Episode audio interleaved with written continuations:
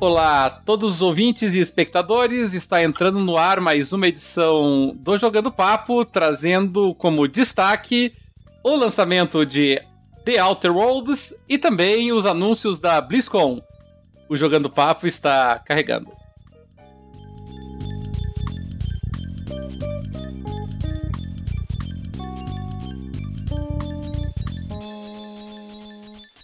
Olá a todos, mais uma vez. Esse é o Jogando Papo número 128. É ótimo estar com vocês de novo. Infelizmente, eu, Cadelin, não pude estar presente na nossa última gravação e senti muita saudade de estar aqui com vocês. Mas vocês estavam nas mãos ali do Porto, do Dart Range, que conduziram muito bem o nosso último programa. Mas estou de volta e hoje estou de volta aqui na companhia do Dart Range e também do Alexandre, o Assassin Monk. E, como destacado, o Jogando Papo vai trazer nessa edição para vocês o lançamento pela primeira vez do jogo da Obsidian já sob o controle da Microsoft. Não era um jogo exclusivo, foi um jogo multiplataforma, mas era um jogo muito esperado, The Outer Worlds. E também os anúncios da BlizzCon, que está acontecendo hoje. Na verdade, nós estamos fazendo a transmissão aqui ao vivo e depois disponibilizando a gravação. Questão de minutos é, depois é, de algumas horas, minuto é exagero, algumas horas depois dos principais anúncios que ocorreram na BlizzCon. E vamos destacar os dois principais: o anúncio de Overwatch 2 e o anúncio de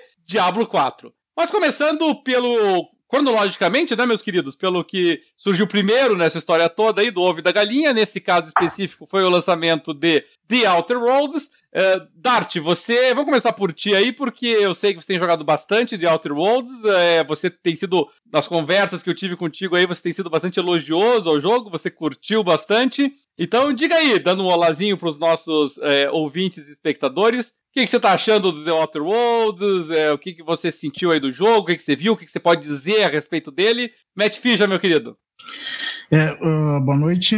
Eu gostei muito do. Tô gostando muito do Outer Worlds. Eu, eu já joguei, acho que, duas missões principais que. Todas, as missões principais todas desse jogo são bem longas. Uh, porque todas elas. Uh, tem várias secundárias no meio delas que são meio que obrigatórias para tu concluir a principal. Então. Acho que já devo ter umas 20 horas de jogo, talvez. Um pouquinho menos. E e fazia tempo que um RPG não, não me prendia como esse jogo. Eu, nem o The Witcher 3 me prendeu tanto. O, o, o The Witcher, talvez pela, pela temática medieval que eu não que eu não curto muito, talvez ele não tenha me prendido tanto, e eu tinha preguiça da, daquelas poções e óleos, não sei o que, um monte de coisa. e, e, o Walter Worlds ele é um pouco mais simplificado nessa parte que, que essa parte que eu acho chata no, no, nos RPGs de, de, inventário e coisa assim. Eu gosto da parte de diálogo, da história de, e, e da ação, né? Uh, e uh, eu achei o, o, o, visual muito bonito, uh, a, a, história eu achei bem interessante, tá me, tá me prendendo. E, e, e a habilidade também. A, eu gostei muito da, da, da parte de, de habilidades e talentos dele, que não, não tem aquele zilhão de, de opções que tu fica perdido, assim, tu consegue entender mais ou menos isso, porque não, não é tanta opção assim. É, ele. Eu acho que ele tá num, numa, num equilíbrio bom de não é simplório demais, mas também não é aquele jogo que tu fica perdido uh, no, naquele monte de coisa assim que eu, eu realmente eu não, não curto, mas uh, e a parte de ação também, a parte de, de tiro, de tem, tem um pouco de furtividade que eu não faço nenhuma furtividade. Até agora foi só tiro porrada de bomba, como chama, né? eu chego só matando todo mundo. E inclusive isso eu acho que tá me causando alguns problemas, né? que tem um, uma missão lá que, que tu escolhe ajudar uma facção e ferrar com a outra, ou vice-versa, ou tu tem a opção de tentar negociar um acordo entre elas. Eu tentei isso daí não deu porque nenhuma confiava em mim. Suficiente. Uh, mas uh, é isso, eu tô, eu tô gostando bastante do jogo. Acho que, acho que esse eu vou demorar bem menos para terminar do que o The Witcher 3, que eu demorei um ano para terminar. Desconfio também, até porque o modo campanha, a projeção dele é 10 horas, né? Pra mais ou menos contínuo. É, Alexandre, o The Outer Worlds ele, ele surge como lançamento da Obsidian, estúdio da Microsoft, dentro daquela leva de estúdios que a Microsoft adquiriu precisamente para garantir o Game Pass, porque a finalidade era essa, era fazer com que as empresas é, municiassem o Game Pass é, para não correr riscos de ter debandadas, né, como aconteceu com o Netflix, por exemplo, né, para a gente comparar mídias diferentes. E, e não deu outra, né? O The Outer Worlds ele foi disponibilizado para o Game Pass logo no lançamento. Você já teve a oportunidade de jogar ele? O que, que você sentiu? Qual é a tua avaliação do jogo? Olha, já joguei e olá a todos. Um, e nós tínhamos razão. Tal como a Netflix, é um jogo double A não é AAA, não é aquilo que a Microsoft quer. Que, que, a Microsoft quer exatamente jogos como este, AA, que não sejam muito longos, que não tenham um, não tenham muito dinheiro por trás, não sejam um risco muito elevado e isso vê-se. Um, por exemplo, o minimapa é horrível. Eu também achei. É, ou seja, e eu, eu comecei a jogar o, o The Outer Worlds e eu comecei na minha cabeça a comparar o The Outer Worlds com o Hellblade Senua Sacrifice. Ou seja, está lá tudo, uh, tá, to, todos os componentes do jogo estão desenvolvidos, mas não estão aprimorados. Ou seja, por exemplo, no Senua existe combate? Sim, existe combate é um combate como o God of War? Não, uh, não é. Uh, tem, tem voice-over? Tem. Existe um enorme empenho e dedicação e dinheiro por trás do voice-over? Uh, sim. Ah, em algumas partes. É exatamente como este Outer Worlds por exemplo, eu já não me lembrava de ter diálogos tão hilariantes e, e, e tão bem escritos desde o Fable 2, por exemplo, para falar de um, de um, de um exclusivo uh, Microsoft. Uhum. O, Fable, o Fable 2 para mim foi uma delícia eu estar a, a ler e a ouvir aqueles diálogos. Eram para quem gosta de inglês e gosta da, da daqueles trocadilhos linguísticos é, é, é um prato cheio. E os diálogos, o, até a própria inteligência artificial da nossa nave é absolutamente hilariante.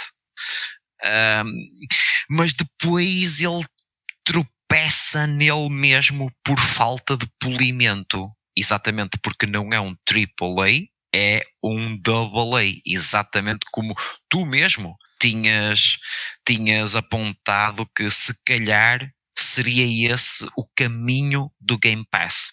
Por isso, este é o jogo, uh, segundo a nossa teoria da conspiração, uh, é o jogo perfeito para o Game Pass. Se é um jogo polido, uh, nem anda ali mais ou menos entre o não e o sim. Tem ali muita coisa que, que vê-se perfeitamente que foi um jogo feito com alguma pressa, com muito carinho, e depois não deixa de ser irónico que foi feito por uma empresa que é conhecida por cometer estes erros. Uh, Alpha Protocol, um, os bugs no Fallout New Vegas, ou seja, eles fazem diálogos muito bons, personagens muito bons, e depois o jogo, a mecânica do jogo, ela, ela hum, fica sempre um pouco aquém. Existem, e tu podes explicar isso melhor do que nós, existem é, N RPGs muito mais polidos. No entanto, eu concordo com o Cadelin. Por exemplo, no The Witcher, eu também não acho piada nenhuma aquelas poções e tal, e, e troca de espadas. E, é, é complicado demais. E este, se calhar, é, não é simplificado demais, é, é pouco polido. Podia ter recebido melhor tratamento final. E o que é que tu achas? Uh, só, uma, só uma coisa, uh, eu concordo que ele pode ser classificado como um Double A, mas ele é melhor do que um Triple A que saiu o Fallout 4, né? Ah, não sei, não. Uh... não sei. O, hum. pelo, menos o, pelo menos o Fallout 76. Oh, o, o, o, Mas o Fallout 76 é um ah, aqui o Fallout 76 tudo bem, mas o Fallout 76 até o, aquele outro jogo lá, o Alexandre, mas aquele o, parecido mas o 4, lá. Muita gente achou ele melhor que o 4. Olha, não, um não, isso é, muito, isso é verdade. Um jogo muito melhor que o, que o Fallout 76 é, por exemplo, o Horizon Chase Turbo. não precisa de muita, de muita coisa. É, aqui, ó, o Michel Pons aqui, que está no, nos acompanhando na gravação ao vivo aí, ele está dizendo que é o melhor jogo de 2019 até agora, Alexandre, o The Outer Worlds. É, e talvez até seja, independentemente das críticas, sabe? É, pelo menos entre os RPGs. É, aqui eu vou eu vou, eu vou me permitir um certo monólogo aqui, porque o pessoal sabe que RPG é o meu estilo de jogo favorito. E, é, e no caso específico do The Outer Worlds, ele me, me agrada bastante o fato da Obsidian estar trabalhando nele, porque é uma empresa que tem um pedigree muito grande em RPGs. É, embora, como o Alexandre falou, não é um, um pedigree, digamos assim, é, intocável, tá? Porque é, ela tem grandes jogos, é, muitos fãs do Fallout, e, e, o Fallout, e a Fallout é a minha franquia favorita, aliás, é, eu sou tão fã do Fallout que, que fui até é, de cosplay na, na BGS com o, o, o, o Volt Suit, né, do, do Fallout 4, mas é, eles fizeram o Fallout New Vegas, que é considerado um dos melhores Fallouts pelos fãs da, da série. Eles lançaram o, o, Eles estrearam com Knights of the Old Republic 2, que foi um RPG espetacular até o final. O final dele acabou sendo meio apressadinho, mas é um RPG fantástico. Fizeram Neverwinter Nights 2, que é um clássico entre os RPGs, assim, então é muito forte. Mas fizeram caquinhas. Fizeram Alpha Protocol, foi um exemplo dado aí, é realmente um jogo que não deu muito certo. Dungeon Seed 3 não foi espetacular, assim, não foi horrível também, mas foi um jogo, assim, esquecível, por assim dizer. Então, é, fizeram The Pillars of Eternity, que é um, é um RPG bem tradicional, bem hardcore, assim, e, e é extraordinário. Então a Obsidian, é, ela é uma empresa assim que tem, tem ali a tarimba de RPG, mas não é nem sempre ela entrega uma coisa assim inquestionável. No caso do The Outer Worlds, é, eu, eu, sei que é um pouco injusto, mas é que a gente precisa fazer comparações, porque é, a comparação ela é necessária por vários motivos. Primeiro, porque você está entrando num gênero que já existe, você está obviamente mirando e se inspirando em um, em um estilo de RPG que existe, que é o do Fallout, que é o do The Elder Scrolls, entre outros. É, e, e, você, digamos assim, eles não estão reinventando a roda, essa é a verdade. Não é um jogo que se propõe, não é um jogo revolucionário nesse sentido. Então, e aí dentro de um cenário em que o, o consumidor não tem dinheiro suficiente para comprar tudo que sai, a gente precisa tentar orientar nesse sentido. E aí, como o Dart falou, eu lembro que assim que The Outer World saiu, tinha um comentário no, no, no YouTube lá de um jogador que falou assim: Ah, The Outer Worlds é que nem Fallout 4, só que é bom. e, e, e, nesse caso específico, é... É, veja, eu, eu, gosto do Fallout 4. Eu não achei o Fallout 4 um mau jogo. É, pelo contrário, eu achei um, um, um bom Fallout. É, assim como o Fallout 3 foi um bom Fallout, e assim como New Vegas, que a Obsidian fez, foi um bom Fallout também. É, Existem uma parcela de fãs da, da, da, franquia que curtem o New Vegas, e eu já vou estabelecer aqui o link, porque o New Vegas trabalhava muito com um componente que era importante no Fallout 1 e no Fallout 2, que era precisamente as facções. E o pessoal gost... é, sentiu falta no Fallout 3 e também no Fallout 4 dessa falta de identidade com facções. O Fallout 4 tentou trazer ali o Minuteman, tentou colocar ali o Brotherhood of Steel, mas era poucas vezes que essas facções entravam em conflito, assim, sabe? Geralmente você poderia ser amigo de todas elas. E, o, e no New Vegas as escolhas já eram mais claras e, e com consequências das facções. E como o Dart já destacou, o The Outer Worlds trabalha bastante com essa ideia. Sim, são várias facções. E né? várias facções. E várias facções. E muitas das missões não, não tem alternativa, sabe? Algumas delas até te dão um meio, um meio de campo, mas boa parte delas, assim, escolheu um, a outra não vai gostar e assim por diante, e faz parte da vida e tudo bem, eu não tenho nada contra isso. O problema que eu tenho, e, e veja, vou, deixa eu destacar até para o nosso ouvinte, tá? No The, The Outer Worlds, você tá mexendo com um personagem é, em, em, primeira pessoa, o jogo é inteiro em primeira pessoa. É, basicamente, você é um personagem que é, acorda, digamos assim, de uma crioêxtase, de um crioêxtasis, né? Você estava em criogênese e você acorda séculos depois, você estava indo para uma colônia, e aí você acorda séculos depois e descobre que aquela colônia, na verdade, ela está sendo controlada por uma corporação capitalista maligna, ali assim, que mercantiliza tudo, e você está tentando se adequar a essa nova realidade, né, e as diferentes facções que surgem nesta colônia, neste planeta em particular, para o qual você começa o jogo, tá? Sem criar muitos, muita, muito spoiler aí. É, Vejam, a própria premissa não é nenhuma novidade, tá? Todo mundo que jogou Fallout 4 já ouviu falar dessa premissa, não é verdade? Você tá lá em criogênese, aí você acorda tempos depois, e aí você tenta entender a realidade que mudou desde que você entrou em criogênese. É mesma coisa, a premissa e não é, não é diferente. Um e tem um filme recente sobre isso também, no... Aquele com o... o... Aquele cara que faz o... o... Os dois últimos Jurassic Park, que eu esqueci o nome dele. Uh, que, ele, que ele é um passageiro de uma dessas naves que está indo colonizar um planeta uhum. e ele, acorda 90 anos antes do que deveria. É, então, é, é um, tema que, tá, é um tema que tá na moda. É, mas enfim, o, o, o que me. O, o, o The Outer Worlds, assim, ele, ele é muito bonito, realmente, em termos gráficos. Ele tem uma, uma saturação de cor forte, mas é a proposta gráfica do, do, do, do jogo.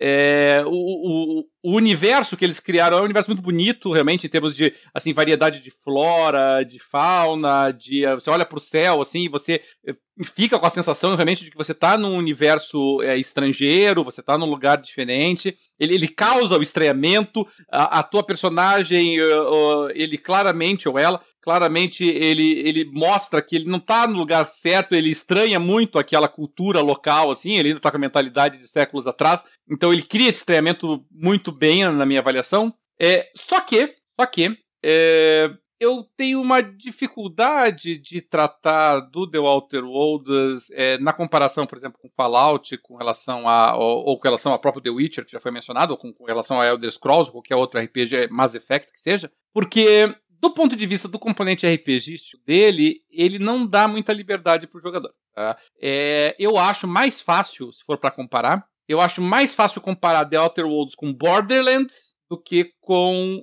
Fallout. Então eu não, eu não acompanho aquela, aquele comentário, ah, Fallout 4, mas melhor. Não é Fallout 4.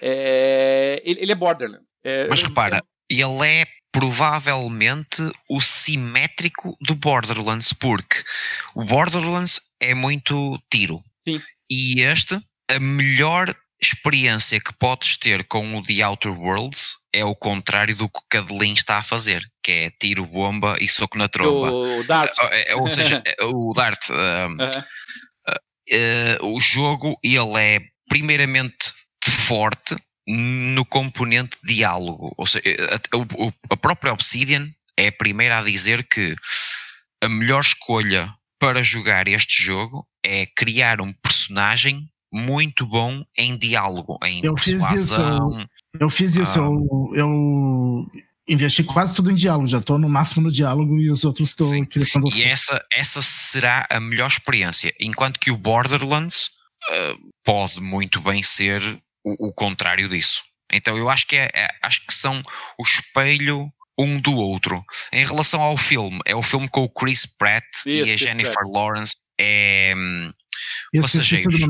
É a passageiro. Passageiros. É que eu, eu, eu, comparei ele com o Borderlands no sentido assim, o Borderlands ele também tem um componente é, é RPGístico, tá? Dentro da, da sua proposta. Então você vai conversar com os personagens, com as diferentes facções, porque Borderlands também tem facções, e elas vão te dar missões, e você vai completar as missões, e, e você vai fazendo aquilo que pro Borderlands é importante, que é você conseguir arminhas novas, né? Então você vai o tempo todo ali, você mal consegue se acostumar com uma arma, você já pega outra, e parece que é o tempo todo isso. E no, e no The Outer Worlds, é, a impressão que eu tenho é, é, muito similar, sabe? Você vai lá, você conversa com o personagem, você tem algumas conversas, ele é mais denso, obviamente, do que Borderlands, não há dúvida nenhuma. Ele tem, ele tem um componente de história muito maior, o universo é mais é, verossímil do que Borderlands, não há dúvida nenhuma com relação a isso, tá? Mas na prática, você vai lá, conversa com os caras e e você não tem tanta liberdade assim, sabe? O jogo te coloca assim, olha, você tem duas ou três alternativas aqui e as, e as consequências são essa, essa e essa. E você vai ter que encarar essas consequências de um jeito ou de outro, senão o jogo não avança. é muito diferente, é léguas, léguas, léguas de, a distante, por exemplo, do grau de complexidade, de amplitude, de caráter épico de um Elder Scrolls, de um é, Fallout, em que você tem uma, uma, liberdade insana. Você tá falando assim de. Ah, o cara quer que você faça isso. Tá, mas eu não quero. Eu quero passear agora, vou, vou andar por aí, vou conhecer outra facção. É, não gostei do que esse cara tá me dizendo para fazer, não tô afim de fazer isso. Não. Então não tem essa história em The Outer Worlds, não. Você tem que fazer. Sabe? Senão o jogo não avança. Ele não vai progredir, você vai ficar preso e dando voltinha e fazendo grinding na mesma região ali assim o tempo todo. Ele, ele não... é, o, que tu, o, que tu, pode fazer, em vez de ir pra principal, ir para secundárias que foram abrindo com diálogos. Tu foi, é, algumas secundárias. Mas mesmo as secundárias, vamos comparar as secundárias, por exemplo, de, de Skyrim com, com, com a do. com a do The, The Outer Worlds. No The Outer Worlds, não. a secundária é assim. Uma secundária tá, na, tá nessa casinha aqui, a outra secundária tá na casinha imediatamente na frente. E aí, ah, mas eu quero ir ver uh, o, aparelho lá que eu preciso para reparar minha nave. Bom, ele tá 200 metros adiante, sabe? Então é tudo muito concentradinho, num espaço muito pequeno. Você não, não tem aquela sensação de exploração efetiva do universo, né? É, lá, por exemplo, do, do Skyrim, que você chega lá na, numa cidade o cara fala, ah, beleza, tem uma outra templo lá que você pode visitar que fica lá em McCarthy. Aí você vai olhar McCarthy, é do outro lado do planeta. o troço, assim, sabe? Daqui a 20 anos eu vou lá, então, não vai ser agora. Eu, eu, no Skyrim, eu no Skyrim tinha 360 e tal horas e não tinha feito nada dos vampiros. Olha. Não, uh, nada, não tinha feito nada. Com 300 e quase 70 horas já, já tinha a, a, a, campanha concluída na, na 360. Foi dos jogos que eu mais gostei de jogar e não é nem parecido com o The Outer Worlds. É, é eu, eu também achei que não. Skyrim é épico, é imenso, é, é como tu dizes, o, o mapa é gigantesco. Mas sabe que o podemos, último, o último podemos jogo nem da... fazer nada. O último jogo da Bethesda que conseguiu me prender até o fim foi Fallout 3. O Skyrim não me prendeu até o fim. O Fallout 4 não me prendeu até o fim. É, mas é e assim, o Borderlands também. Borderlands eu também não, não, não me pegou o jogo. É, mas, mas veja, Dart, assim, é, isso é normal, claro, aí vai de cada um. Aí é a experiência subjetiva de cada um, gosto de cada um, estética de cada um. Claro. Eu só tô querendo deixar claro que, assim, pra, essa comparação não funciona bem sabe? E aí eu acho assim, vamos pensar, a pessoa que gostou de Fallout 4 vai gostar de, de Outer Worlds? Não, não necessariamente. Eu sabe? acho que Outer Worlds talvez seja mais parecido com Mass Effect do que com esses jogos. É, é pode ser, mas mesmo Mass Effect, uh... em termos de complexidade de história, de complexidade de desenvolvimento de personagens, de complexidade de. É, e vou até mais longe até de desafio moral para o jogador, é, com relação a The Outer eu, eu achei ele mais denso. O The Outer Worlds, ele coloca algumas decisões morais que afetam a tua vinculação com as facções, mas, assim, até o conteúdo de informações que eles te dão é muito pequeno, assim, sabe? É muito maniqueísta em determinados momentos, assim, e às vezes é muito óbvio. Aí, aí eles tentam fazer uma pegadinha, né? Você vai pra escolha que parece óbvia para todo mundo e, não, mas é que você não sabia desse detalhe aqui, e aí a tua escolha foi ruim. Ah, ok. É, com relação à, parte aí de divertimento, ela também me lembra Borderlands, sabe? A, as piadinhas do, da tua nave, ela me lembra o Claptrap, por exemplo, com as, com as tiradas do Claptrap enquanto você tá, tá fazendo as dungeons lá do Borderlands e tal. Então eu, eu achei realmente o The Outer Worlds, é, para mim, tá? Na minha avaliação, ele é mais próximo de Borderlands, em termos de concepção, de forma de jogo, do que propriamente de eh, Fallout ou de Skyrim ou de Mass Effect. O que pode ser alegado, criticado, nesse meu ponto de vista, corretamente, é que, diferentemente de Borderlands, em que você só resolve a base de tiro, porrada e bomba, é realmente o, o The Outer Worlds ele permite que você solucione várias situações usando habilidades é, secundárias. É, dito isso, ele é um RPG simplificado, como o Dart falou. Tá? Ele, é, ele é, é simplificado em todos os aspectos. Tá? Você vai pegar lá, quando você está lá no Fallout 4, por exemplo, você tem lá trocentas armas, cada um com um calibre diferente, você tem que procurar a bala certa para aquele tipo de arma. No, no, no The Outer Worlds ele facilita. Ó. Tem arma leve, arma pesada e arma de energia. Acabou. São só essas... É. e, e, ela funciona para todas as armas. É, e só três tipos de munição. É, são três tipos de Tem munição. um monte de arma diferente, mas uh, todas elas É. se encaixam em alguma dessas munições. Exatamente. São três tipos de armadura: leve, média, é, pesada. Não tem muito erro com relação a isso. E também a armadura, sim. Você tem a armadura do teu corpo e tem a- o capacete. Acabou. Entendeu? É isso A que você empresa, tem. a, empresa que, a empresa que fabrica as armas do The Outer Worlds chama-se Glock, que serve para tudo. Isso, exatamente. Ele é universal nesse aspecto, assim, A né? Glock, tu tiras uh, a corrediça, metes na 17, trocas para a 19. Pra, pra quem é fã em RPG, por exemplo, de árvores de habilidade, esqueça. Não tem árvore de habilidade. O que o, É, não o. Outer Worlds te dá é ele assim: você tem o tier 1, né? a- o nível 1 de habilidades, que tem assim, 20 habilidades, eu não lembro o número certo, tá? 20 habilidades que você pode escolher. É, e que dão alguns benefícios, mas nada assim que seja game changing, assim, sabe? Aí, com o passar do tempo, você vai liberar o nível 2, o nível 3, o nível 4 de habilidades, praticamente sem pré-condições ali, assim, elas são bem independentes uma da outra, então também não, como o Dart falou, é simples, não tem muito erro, assim, sabe? São muito claros o que cada uma delas faz, não, não abre aquele leque de possibilidades que é muito comum em RPGs mais densos, tá? Então, assim, ressalvada todas essa, esses pontos aqui que eu, que eu quis destacar, que tornam, a meu ver, o Outer Worlds uh, um RPG, eu não tiraria esse título dele, eu acho ele um RPG, mas um RPG realmente simplificado, um RPG light, tá? É, de fácil acesso, não há dúvida nenhuma, não tem dificuldade nenhuma, não, não tem grandes quantidades de texto, não tem grande quantidade de enredo, é, a, a conhecimento que você pode ter do universo não é mandatório, você pode jogar o jogo numa boa sem precisar ficar lendo ou, ou participando dos diálogos secundários, vai perder um pouco da riqueza do mundo, mas não vai te prejudicar. Tem alguns, jogos, alguns RPGs que se tornam ininteligíveis se você não, não acompanhar os diálogos. O Outer Worlds não. Outer Worlds você pode ir clicando, clicando. Não teve lá o rapaz lá que fez um speedrun de 30 minutos e venceu o, o Outer Worlds? Você não precisa ficar lendo. Você vai entender o jogo mesmo sem isso, tá? E tem algumas deficiências, como o, o Alexandre falou, o, mi- o minimapa não é grande coisa, me incomodou muito, muito, muito, muito como fã de RPG, que o mapa só consiga destacar uma missão por vez, eu acho isso um atentado no RPG, o RPG, você, o- você abre o mapa, o mapa tem que te indicar todas as quests possíveis, para que você possa se organizar entre elas e, e tentar cumpri-las de uma forma que seja minimamente organizada, para ter uma imersão, né, porque é o que o teu personagem faria, ele iria completar as missões mais próximas, é óbvio, entendeu? É, Mas ele tem que te mostrar isso. Ele tem que mostrar as que são possíveis, as que são impossíveis, as É, que para já tu não é. consegues. Se bem, que, se bem que tem uma coisa no jogo que acaba compensando um pouco isso, que as áreas que tu vai são relativamente pequenas. é, é. É, Sim, são não pequenos. são muito longas, não. Foi aquilo que eu mencionei, né? Você vai pegar lá sete, oito missões e você vai descobrir que, coincidentemente, eles eram todos vizinhos.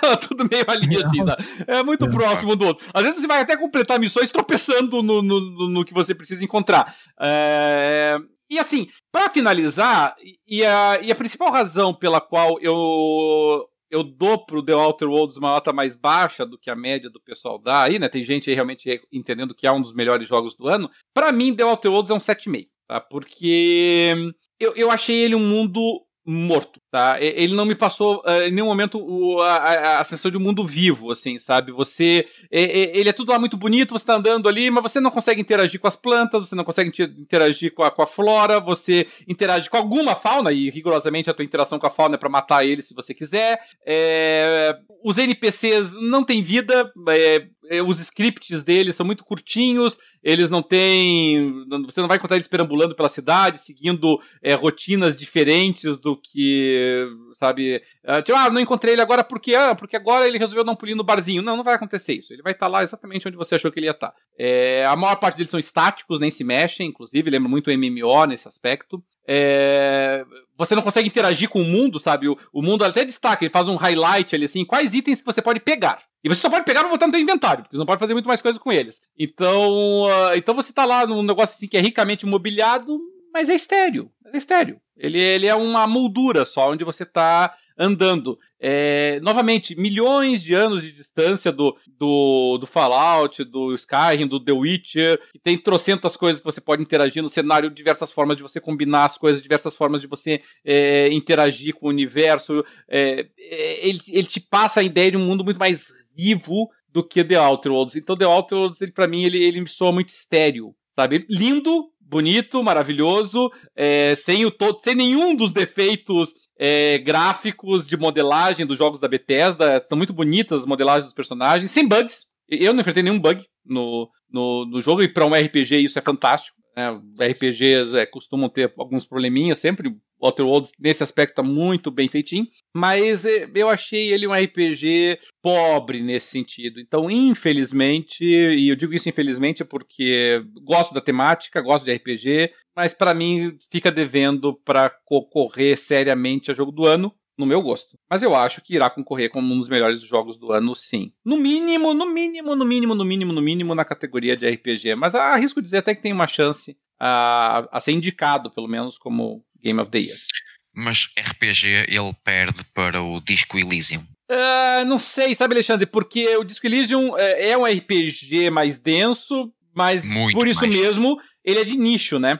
E, e, e, nós temos que lembrar também que Disco Elysium, por enquanto, está disponível só para PC. Ele vai sair para consoles em 2020. Sim, sim, sim. sim claro. Não, ele vai perder pontos com isso, sabe? Eu, eu, não, eu não estranharia se, se The Outer Worlds derrotasse Disco Elysium na, na categoria de melhor RPG. Hum. Dart, quer acrescentar alguma coisa aí sobre The Outer Worlds? Não sei isso. Tudo bem, então. Nós estamos tendo na data de hoje a BlizzCon, e a BlizzCon da Blizzard, Blizzard que nós até abordamos recentemente, teve aí algumas opiniões e decisões polêmicas para sermos bonzinhos com ela recentemente, hoje resolveu compensar os jogadores e anunciou, vamos botar aí pelo menos dois, é, arrasa quarteirão, não é? Overwatch 2 e Diablo 4 anunciados hoje na conferência da Blizzard. Uh, Dart, é, não tem como, como, ignorar dois anúncios desses, né? São, são dois jogos, Diablo, todos os Diablos da história que saíram foram considerados dos melhores jogos do ano. Alguns deles estão entre os melhores jogos da história. É, Overwatch foi o vencedor de jogo do ano quando foi lançado. E aí nós temos Diablo 4 Overwatch 2 na mesma cajadada. É, o que, que você viu aí dos trailers, do anúncio, do, do gameplay, do pouco gameplay que já foi mostrado? Diga lá. Ela se redimiu do ano passado, né? Que, que foi vaiada quando foi anunciar. Todo mundo queria anúncio do Diablo 4 e ela anunciou um Diablo para celular. Daí o pessoal ficou furioso. Mas eh, esse ano ela se redimiu, anunciando não só o Diablo 4, como o Overwatch 2 também.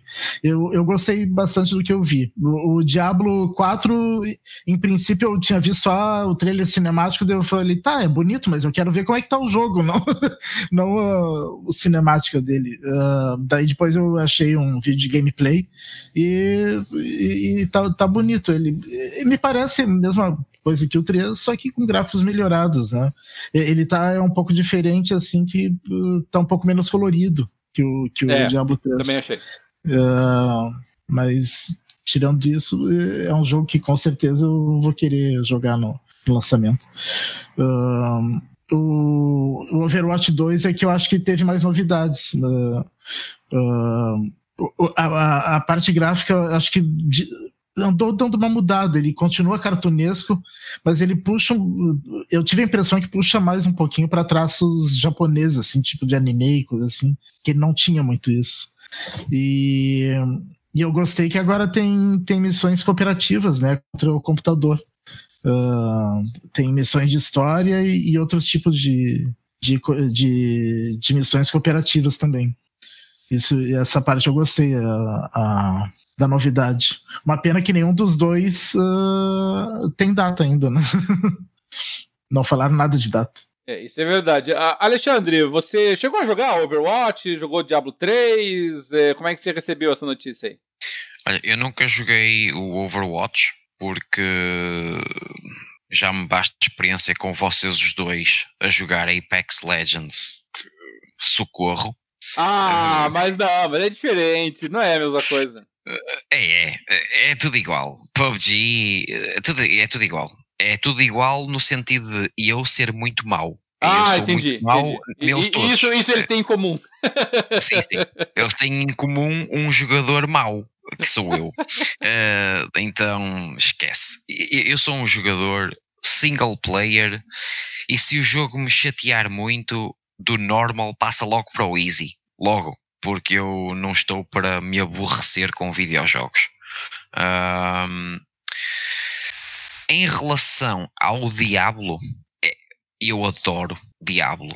Joguei sei lá quantas horas do Diablo 1, Diablo 2, uh, Diablo 3 na 360 e eu ficava quieto a ver a minha mulher jogar Diablo 3 e eu só, só a ver ela a jogar. Uh, é, é, aquele, aquele loop de, de gameplay do, do, Diablo é absolutamente viciante. É, não é looter shooter, mas é, é, é, é looter slasher, se quisermos. É, é, é, é muito bom. Só que dá-me a ideia que são, principalmente por, pela empresa que é, dá-me a ideia que foi tudo muito apressado, juntamente com aquele pseudo pedido de desculpa, que na verdade não foi muito, porque eles não. Eu, eu, eu, eu peço desculpa por um erro, mas a seguir não, não, não dou nenhuma informação sobre o que é que eu vou fazer para melhorar.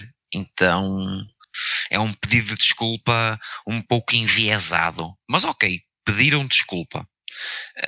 Um, juntamente com esse pedido de desculpa, mostraram uma série de imagens gameplay muito semelhante ao Diablo 3, principalmente aquela questão da falta de cor. Lembra muito o início do, uh, da expansão Reaper of Souls, que é aquela parte mais pantanosa do Diablo 3, em que não tem grande cor, as imagens pareciam-me retiradas desse cenário. Então eu acho que eles ainda não têm nada muito bem pronto. Para o Overwatch, sim, mas para o Diablo, hum, eu não, não, não me acredito que o Diablo 4 saia tão cedo, porque é é um anúncio tinha, muito Tinha apressado. vários streamers jogando ao vivo, né? Fazendo live dele.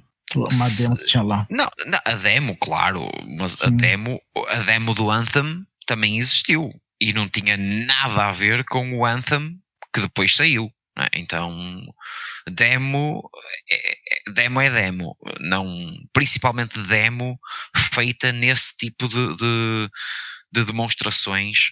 Uh, é, normalmente é uma coisa muito bem trabalhada uh, e específica para aquele momento. Então achei muito apressado por causa daquela situação, como já foi referida, do Diablo Mobile, que foi um total fiasco em termos de opinião pública. E a Blizzard neste momento está a tentar recuperar o, o, o bom nome que tinha. Então, Overwatch, eu até acredito que exista um grande desenvolvimento para, para o jogo. O Diablo, eu não me acredito. Sinceramente, eu não me acredito. E pareceu mais do mesmo. O que não é mau, atenção, mais do mesmo não é mau. Agora, eu, eu, eu digo mais do mesmo no sentido de parece que utilizaram o cenário, cenários que eu conheço do Diablo 3 com melhores gráficos. Então eu acho que este anúncio foi apressado. Eu entendo a necessidade dele, porque a Blizzard nestes últimos nestas últimas semanas tem sido uma desgraça. Um, esperemos. Não me acredito em Diablo 4 tão cedo. Em relação aos cinematics, é das coisas mais bonitas que eu já vi até hoje. O, a empresa de cinematics da Blizzard é qualquer coisa. É, são pessoas com muito, muito, muito talento. São é, cinematics sempre espetaculares. Uh, vamos esperar. É. é. Talvez ele não seja nem para o ano que vem, né? Seja para 2021. A Blizzard não costuma ter pressa no lançamento dos jogos. É, não. Veja. Mas teve muita pressa em mostrar que existe. Ah, e essa pressa vem destas últimas semanas. É quase um. Uh, nós somos a empresa boa, uh, acreditem em nós. É, é que veja, eu, eu, eu não concordo totalmente contigo aqui, Alexandre, porque a, uhum. BlizzCon é um evento importante e numa conferência dessas, a empresa que se está criando uma conferência, ela não pode criar uma conferência só para dizer, vejam, nós vamos continuar dando suporte aos jogos que já existem. Ela tem que anunciar novidades. E, e claro, o Dart acertou na mosca e você complementou ali. Eles tinham um problemaço, porque na última vez a grande novidade que eles vieram foi com o Diablo Immortal lá para mobile e não deu muito certo, né? Nós sabemos disso. E para complicar o meio de campo, desde então a Blizzard não tem acertado a mão, ela tem se envolvido em muitas polêmicas, uma delas recente. Nós mesmos aqui do Jogando Papo, nós criticamos, ah, fizemos coro a uma crítica quase universal à, à Blizzard na reação uh, do, do, jogador lá de Hearthstone, lá, o Blizz Chung lá, que defendeu Hong Kong e a Blizzard acabou punindo o cara, acabou suspendendo ele, expulsando ele do evento. Foi uma coisa horrorosa. E, e aí a gente olha aqui e eu vejo hoje. Uh, as primeiras notícias da BlizzCon foi a, a Blizzard se desculpa pelo que houve. Eu, assim, pelo título eu fiquei feliz até, né? Aí eu resolvi dar uma olhada, ah, mas é pra inglês ver aquilo que a Blizzard falou, entendeu? Porque claro. a, a, Blizzard, o cara, o Alan Brack lá chegou e disse, não, veja bem, nós fomos muito é, nós fomos uh, muito afoitos na nossa decisão e muito lentos em responder às críticas e, e nós aprendemos com isso ponto em nenhum momento ele falou que erramos em nenhum momento ele foi. falou a decisão não foi correta. Em nenhum momento Isso. ele falou as críticas que vocês fizeram é, tinham sentido. Em nenhum momento ele falou isso. Em claro nenhum não, momento. Ele, ele, ele só falou o seguinte: olha, decidimos muito rápido. Mas decidiram errado? Não, não, não é isso que nós estamos dizendo. Foi rápido, mas não foi errado. É, fomos lentos na resposta a vocês. Isso significa que vocês aceitaram as críticas? Não, não é isso que nós estamos dizendo. Nós estamos dizendo que nós deveríamos ter respondido vocês mais rápido para dizer que vocês estavam errados, que nós, que nós estamos certos e vocês estão errados. Então eu achei assim, se o objetivo era dar uma desculpa, foi muito, muito furado. Aquela desculpa não, não me convenceu. Tá? E acredito. Eu, eu, ele em nenhum momento disse peço desculpa ao jogador. Isso, nenhum momento. Ele em nenhum momento disse: Olha, nós fizemos isto porque o dinheiro chinês da Tencent é muito bom. Eh, ele não disse isso. É. Uh, ele não disse nós, além de voltarmos atrás com o banimento, ainda vamos criar condições para alguma forma de ressarcir o jogador. É, nada, nada. Ou seja, é, é aquilo que eu estava a dizer, é eu peço-te desculpa por um erro meu em relação a ti, mas nunca aceito que tu estavas certo. Exatamente nem nunca te digo o que é que eu vou fazer para melhorar. É. então, que pedido o, de desculpa é este? O, o, máximo que ele falou, e não foi nenhuma desculpa, foi uma justificativa, ele chegou ali e falou: ah. É, nós encorajamos a liberdade de expressão e que os jogadores se manifestem e tal, mas num torneio num torneio existem regras que têm que ser seguidas e tem que ser só restrito ao jogo e tal. Ou seja, vocês podem falar o que bem quiser desde que isso não nos comprometa. Claro. se, não, se não comprometer a Blizzard, você vai falar o que você bem entendeu, que é duh, óbvio. Isso eu já sei. o que eu posso falar que não depende da Blizzard, eu sei que eu tenho liberdade. Eu quero saber se a Blizzard me confere essa liberdade, me dá esse espaço também, me dá esse holofote, me dá o, o microfone para isso. E claramente não dá. Isso ficou muito claro. Agora, a parte que eu divirjo de ti, sabe, é no sentido de que, é, para mim é o contrário, sabe? Eu, eu estava esperando pelo Diablo, tá? Porque tava na hora já. Tava na hora de um novo Diablo. Já faz tempo que saiu o Diablo 3. Mesmo pros padrões da Blizzard. É, o Overwatch 2 me, me, surpreendeu mais. Não, não me surpreendeu no sentido de que foi feito o um anúncio, porque todo mundo já esperava, já tinha comentários, já estava em rumores e tal. Mas é que pros padrões da Blizzard é pouco tempo entre o lançamento do primeiro Overwatch e o lançamento do segundo. Então... Mas repara, eles necessitam, eles necessitam do Overwatch 2 como medida uh, contra. É, é quase um contra-ataque ao Fortnite 2. Pode então, ser. o Fortnite provavelmente acelerou uh, o Overwatch 2. É. É, do ponto de vista, assim, do, do que o, os jogos mostraram, principalmente no gameplay, né? Porque cinemáticas é cinemáticas, né? O que interessa é o gameplay. Claro. É, eu, eu, não vi grandes novidades em nenhum dos dois, mas eu também não, não, esperava grande novidade. Não, não. É, do que eu vi do Diablo 4, do gameplay, eu achei, eu achei muito legal. Ele realmente ele é muito parecido com o Diablo 3, mas eu, eu achei assim, o, o, nível de atenção a detalhes, a movimentação dos sprites ali, assim, eu, eu achei assim, um trabalho bem minucioso, não é um trabalho fácil de ser feito aquilo lá, não, sabe? Porque ele tem um impacto em processamento gráfico. Você pega ali, por exemplo, as partículas do cavalinho lá que você tá caminhando uma hora ali assim, e você vê o nível de cuidado, até com o rabo do cavalo se mexendo, muito atencioso.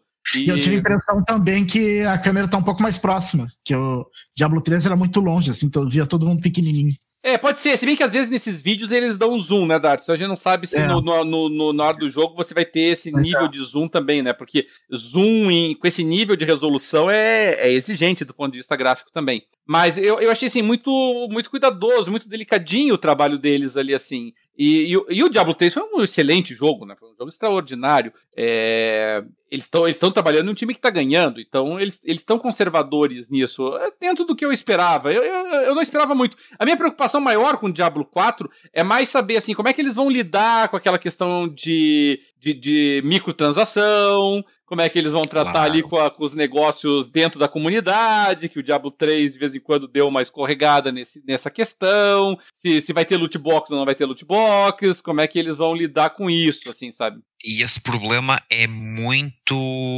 in interessante e muito preocupante, uma vez que o jogo tem alto patrocínio chinês.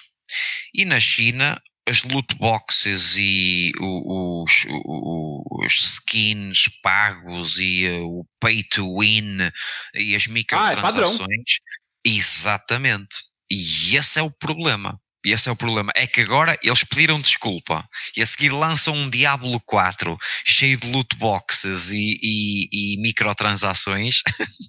Vai ser outra enxurrada de críticas. Não, mas eu acho que eles, acho que eles aprenderam com o lançamento do Diablo 3, né? Será que aprenderam? Não, não sei se aprenderam. Porque o Diablo Olha, 3 a Electronic Arts e eles, e eles voltaram atrás, né? Tiraram. Olha, quantas, quantas vezes a Electronic Arts não aprendeu? Quantas ah, vezes? Ah, mas Electronic Arts é diferente da Blizzard. é? Não é? Não, não, não ve... Neste momento, muito sinceramente, eu não vejo grandes diferenças nas grandes companhias de videojogos. Até vou mais longe. A, a que eu achava que era mais hum, correta era a Ubisoft. E até a Ubisoft se está a transformar numa EA. E, e, e a prova disso é, por exemplo, este último Breakpoint, por exemplo, que é uma mistureba de, do Wildlands com Division, com skins, com uh, coisas para gastar dinheiro. O jogo é absolutamente partido. E o que é que o, Yves Guillemot fez? Uh, veio a público pedir desculpa e uh, os acionistas perguntaram-lhe que é que raio estás a fazer? De, assim, direto? Isto ao vivo? Ao vivo. Isto aconteceu ao vivo. Uh, uma, uma, uma reunião com os, com os acionistas e eles, ao que parece, vão ter de refazer o jogo. Por isso, muito sinceramente, esta altura do campeonato, eu, eu não vejo grandes diferenças na, nas, nas grandes uh, empresas de videojogos. É, mas se eles fizerem com o Diablo 4 a mesma coisa que fizeram no lançamento do Diablo 3, eles vão ter que voltar atrás de novo. É, mas eu, eu, eu tô com o. Eu tô com o Alexandre nessa, sabe? A, a Blizzard, no passado, 10 anos atrás, assim, ela era uma empresa que ela tinha muitos pontos comigo, pelo menos, sabe? E ela conseguiu sistematicamente queimar essas pontes, sabe? A, a Blizzard, eh, para mim, normalmente, avaliação pessoal, tá? A Blizzard, para mim, é uma empresa que ela tem que me reconquistar. Tem que reconquistar a minha confiança, porque ela, ela, ela perdeu com muitos e muitos e muitos e muitos erros no passado recente, assim, sabe? Erros de várias matizes diferentes. É, desde a parte de loot box no. Começou no loot box no Diablo 3, passando depois é, pela questão do.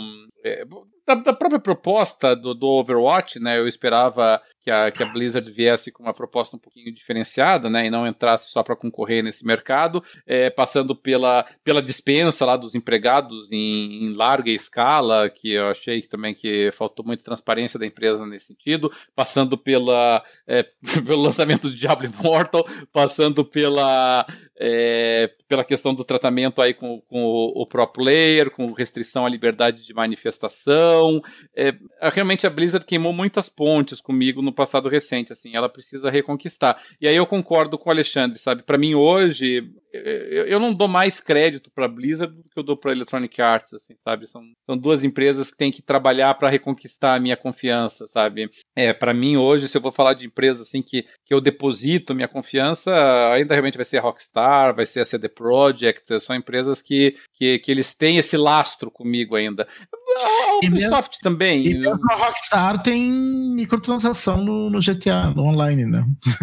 É, tem, mas, mas assim, como é uma ponta do jogo, né? Não é uma claro. coisa inerente, intrínseca, isso não me incomoda, sabe? É, é, muito diferente você colocar microtransação num jogo como uh, GTA para jogar online, se você quiser, mas se não quiser, você tem 500 mil horas de jogo single player do que você colocar num jogo de arena, num Battle Royale, qualquer coisa que o valha, né? Que daí é essencial. Tu não pro, tens. Pro troço. Oh, oh, Dart, tu não tens um, um, uma microtransação no GTA para uh, acabares o jogo. Tu não tens uma microtransação de uma poção mágica no The Witcher 3 para conseguir passar determinado nível. Isso, isso não existe. Um, então, essas duas empresas uh, que, que, que, o, que o Cadelin acabou de falar realmente têm, para já, têm todo o nosso apoio. Uh, Rockstar, a CD Projekt, a própria Rocksteady. Uhum, uhum. Por isso, é, é, essas empresas, até prova em contrário, estão estão muito bem, têm muitos pontos um, ganhos na comunidade gamer. A Ubisoft, ela preocupa-me. Um, muito sinceramente, é uma empresa que neste momento me está a preocupar. E este atraso dos jogos dela não é por acaso. Ah. O atraso do, do, do, hum, do Legion, do, do Watchdog Legion, uh, estes atrasos, eles, eles já são sintomas de um problema destas mega empresas que têm que faturar, não sabem como, para agradar aos acionistas. Isto, isto é, é, é um caminho muito, muito pantanoso. Agora, o, o que eu espero, e, e, de certa maneira também tem a ver com essa questão de agradar, agradar acionistas, é, é, realmente eu espero o Overwatch 2 muito antes de Diablo 4. Porque o Overwatch Sim. 2 ele entra com, a, com essa pressão de, de, de, ter concorrentes direto, disputando o mesmo público, né? É, e aí me parece claro que a estratégia da Blizzard foi no sentido de que, olha, não vale a pena nós fazermos é, é, capítulos pro, pro Overwatch, não vale a pena nós fazermos temporada 1, 2, 3, que nem tem é, em Apex e tudo mais, né?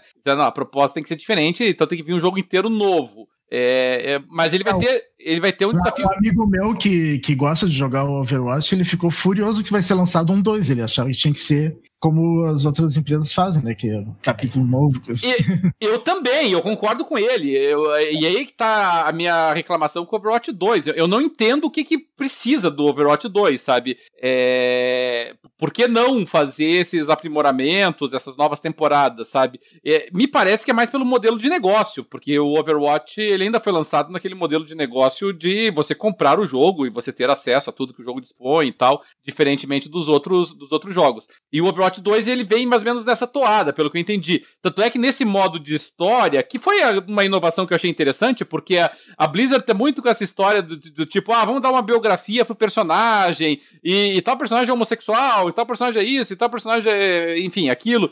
É, bom, então a, a princípio é só propaganda. Então, se é para ter alguma relevância, vamos trazer essa relevância para o jogo. E aí você cria um modo história em que eu espero isso passe a ter alguma relevância, né? Passa a ter alguma importância e você possa ter essa empatia com o personagem, que obviamente você não tem com os personagens do Apex, eu nem lembro o nome dos personagens. Então, uh, no, no, Overwatch ele, ele, tenta criar essa empatia do jogador E, uh, e esse modo de história, e ainda mais o modo história co cooperativo, que é legal, né? Com, permite muito replay daí. Eu acho que é uma, uma proposta interessante. Mas fora isso, vejo realmente também por que, que precisaria lançar do, do no, novo Overwatch. Eu acho que daí é mais pela pressão financeira, pela pressão de mercado mesmo, ficar aí disputando espaço com todos esses jogos, e Free Fire, e Fortnite, e PUBG, e Apex, e enfim, sei lá o que. É, o Overwatch tá nessa. E fora, sem contar, obviamente, o, o universo dos dos torneios, dos, do esportes, né? O Overwatch, ele fez uma incursão no esportes, uma incursão importante, tem ligas importantes de Overwatch, mas eh, tá longe de ser aquele fenômeno de um StarCraft, por exemplo, né? Então, é, a, a, a, Blizzard tá trabalhando com esse troço aí porque ela tá querendo emplacar o Overwatch nisso. Então eu realmente eu esperaria o Overwatch antes do, do Diablo 4, mas por outro lado, é, é, eu acho que é, é uma aposta mais arriscada do que Diablo 4, que a Blizzard vai ter que lançar o Overwatch 2 e vai ter que explicar para os jogadores muito bem o que, que o Overwatch 2 traz de tão diferente, de tão diferenciado de tão distintivo do que ela tinha apresentado no primeiro Overwatch, que era necessário lançar um outro jogo do que você lançar um DLC ou lançar uma segunda temporada ou fazer pequenas patches ali assim que melhorassem ou alterassem a jogabilidade do Overwatch 1. É, é, essa justificativa vai ser esperada da Blizzard e por enquanto, é muito cedo ainda, obviamente, nós não temos. Então, fora esse modo história aí, que poderia sinceramente ser um DLC, um spin-off, é, a Blizzard vai, vai ter esse desafio pela frente. É, é, ela corre o risco do pessoal acabar não comprando Overwatch 2 e continuar jogando um. Existe, claro, claro. E de certa maneira isso aconteceu um pouquinho com StarCraft 2. Né, eles lançaram o StarCraft 2 e o pessoal ficou jogando o primeiro StarCraft há muito tempo ainda. E olha que a diferença de, de tempo ali era de década, né? E mesmo assim o pessoal não, não se convenceu a migrar para o StarCraft 2 inicialmente. É, a Blizzard tem uma série de problemas para resolver e veremos o que é que vai acontecer. Porque por... eu gostava muito, eu gostava muito de um Diablo 4 sem microtransações, é. sem loot boxes, sem essas palhaçadas, um jogo com cinematics do melhor que há, com uma jogabilidade extremamente polida, com aquele loop fantástico de, de, de, que, que, o Diablo tem. É. é só isso. Mas é que há... Mas, sinceramente, eu, eu, neste momento eu não me acredito. Principalmente com dinheiro chinês à mistura, uh, com estas embrulhadas que a Blizzard tem feito e outras empresas têm feito. Sim, claro, não, não é, é, só, não é exclusividade não é dela. Não, não, não. Porque agora também temos de ver o que é que vai acontecer, por exemplo, ao Destiny que está exatamente de mão dada com a Tencent. A Tencent, ela eh, parece o Darth Vader, é o grande vilão.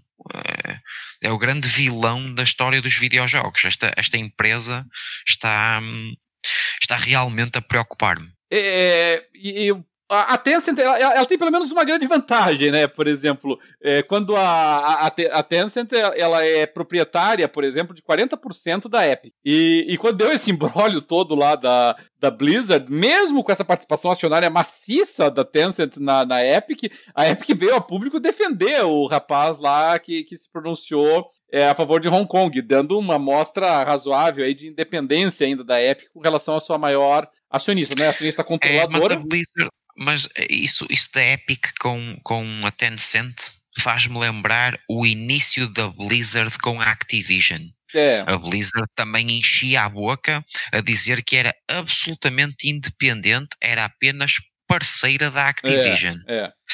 Uh, outra mentira. É. é agora, voltando para a questão do, do Diablo, eu acho que o Diablo 4, pelo menos, ele não tem essa pressão do Overwatch. O Diablo 4 ele não precisa se justificar. Não. O Overwatch 2 precisa. O Diablo 4 não precisa dizer, ah, por que, que você lançou o Diablo 4? Bom, porque já fazia um tempão que a gente jogou o Diablo 3. Todo mundo que, que queria jogar Diablo 3 já ganhou o modo campanha, já derrotou todo mundo, já derrotou o demônio infernal, já encontrou todos os itens lendários principais. Tá na hora de outro. E, e, tá bom, e é isso mesmo. E, e todo mundo vai estar tá amarradão. Ninguém vai ficar pensando assim: ah, por que não lançaram um DLC pra Diablo 3? Não, tá valendo, tá na hora de um Diablo 4 mesmo, não tem problema não. O Diablo 4 ele não vem com, essa, com esse ônus. Ele, ele pode ser lançado numa boa e todo mundo vai receber numa boa e vai julgar o jogo pelos seus próprios méritos e tá resolvido. O Overwatch 2 não. O Overwatch 2 é. A primeira pergunta que as pessoas vão fazer é: por quê? Por que lançar Overwatch 2 e não, não aprimorar, não trabalhar em cima do primeiro Overwatch? O, o, o Diablo 4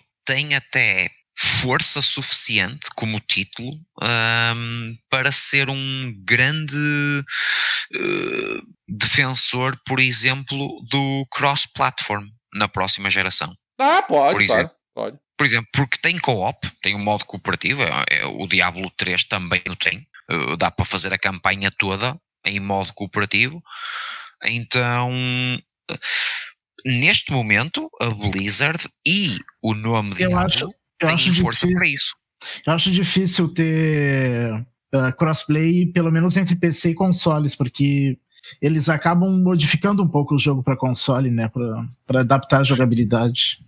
Mas... Não tem, não tem, eu acho muito difícil fazer a mesma versão do jogo para os dois. Ah, mas eu acho que no Diablo eles vão tentar, Dart. Hum, porque... Sim, porque é, clique, é só clique. Porque como é, é cooperativo, não tem problema, sabe? Eles vão dar um jeito de tentar, tentar aproximar. Embora Embora é, eles. E isso é uma decisão arriscada também, porque os jogadores de PC são chatos, nós sabemos disso, né? Então, se o jogador de PC sonhar que ele está tendo alguma limitação na sua jogabilidade por conta de uma ah, eventual sim, sim. adaptação ou de um crossplay com consoles, vai, dar, vai dar problema. ele, ele não pode ter essa sensação em momento nenhum, sabe? Ele tem que estar absolutamente convencido de que o jogo foi feito pra PC e os jogadores do console é que vão ter que se adaptar a ele, sabe? É, é, é a velha frase: a ignorância é uma benção. É. Porque realmente, se o pessoal de PC entender que sofreu alguma restrição, que o jogo foi feito para ser jogado no gamepad, que não se adapta bem ao mouse, ah, aí a, a, a Blizzard tá com problemas na mão, assim, sabe? Mas a Blizzard, nesse aspecto, acho que ela já é cascuda, ela já sabe. Eu, ela sempre trabalhou com o pessoal de PC, sabe bem como o pessoal de PC é complicado. Lembrou-se disso, se não lembrava, quando anunciou Diablo Immortal, teve uma vívida lembrança daí do, com quem ela está se metendo. Então eu acredito que ela não vai cometer esse erro. Mas eu acho possível um crossplay. Mas pode, mas pode ser um crossplay, por exemplo, PlayStation 5, é. é. PlayStation 5, Switch. É, é Stadia. Também não, não, acho, não, acho, não acho impossível. Principalmente forçar a Sony ao cross-platform. É. Isso, era, isso era muito interessante. É, e um título forçar como. Sony. É. Mas já está abrindo um pouquinho agora, né? Alguns jogos. É, mas, mas nada melhor do que um título arrasa quarteirão, como um Diablo, por exemplo, para chegar, meu amigo. Claro. Diablo, cara, eu não tô perguntando aqui se eu posso jogar The Outer Worlds é, crossplay. Eu, estou eu tô falando de Diablo, eu cara. estou a informar. É, a Blizzard tem força para dizer à Sony: olha, eu não estou a pedir, eu estou a informar que está é. aberto. É, exatamente. Se vocês não quiserem, tudo bem. Mas assim, o pessoal do Stadia vai poder, o pessoal do Switch talvez possa, né? Dependendo aí do grau de exigência do jogo. E o pessoal do Xbox pode, o pessoal do PC pode. Se vocês não quiserem, o problema é teu. E, e aí é problema, realmente, né? Porque daí não é que nem um joguinho qualquer aí, ah, o Apex não tem crossplay, não. Tô falando de Diablo, tô falando de, de um jogo assim que, que, que é legião mesmo de fãs, né? A conversa é outra. Dart Alexandre, quer acrescentar algo mais sobre isso não? Não. Beleza, então. Não. Bom, mantendo o nosso compromisso aí de termos uma certa frequência nos nossos podcasts e nos nossos videocasts também, toda semana tentando lançar alguma coisa, trazendo as principais novidades e notícias mais recentes. Nós vamos ficando por aqui hoje, lembrando a todos os nossos ouvintes, aí o Silva Karate chegando no finalzinho, tudo bem, Silva? Dando um alô lá no nosso nossa página. Lembrando a todos os nossos ouvintes que vocês podem, obviamente, continuar nos seguindo pelo podcast, tanto na nossa página, jogandopapo.com.br, como seus principais agregadores de podcasts, no Spotify, podem nos encontrar sempre também lá no peixesb.net. Podem nos encontrar também na nossa página do Facebook, no, tu, no Twitter, no Instagram e também na nossa página do YouTube. O Jogando Papo vai ficando por aqui e até a próxima.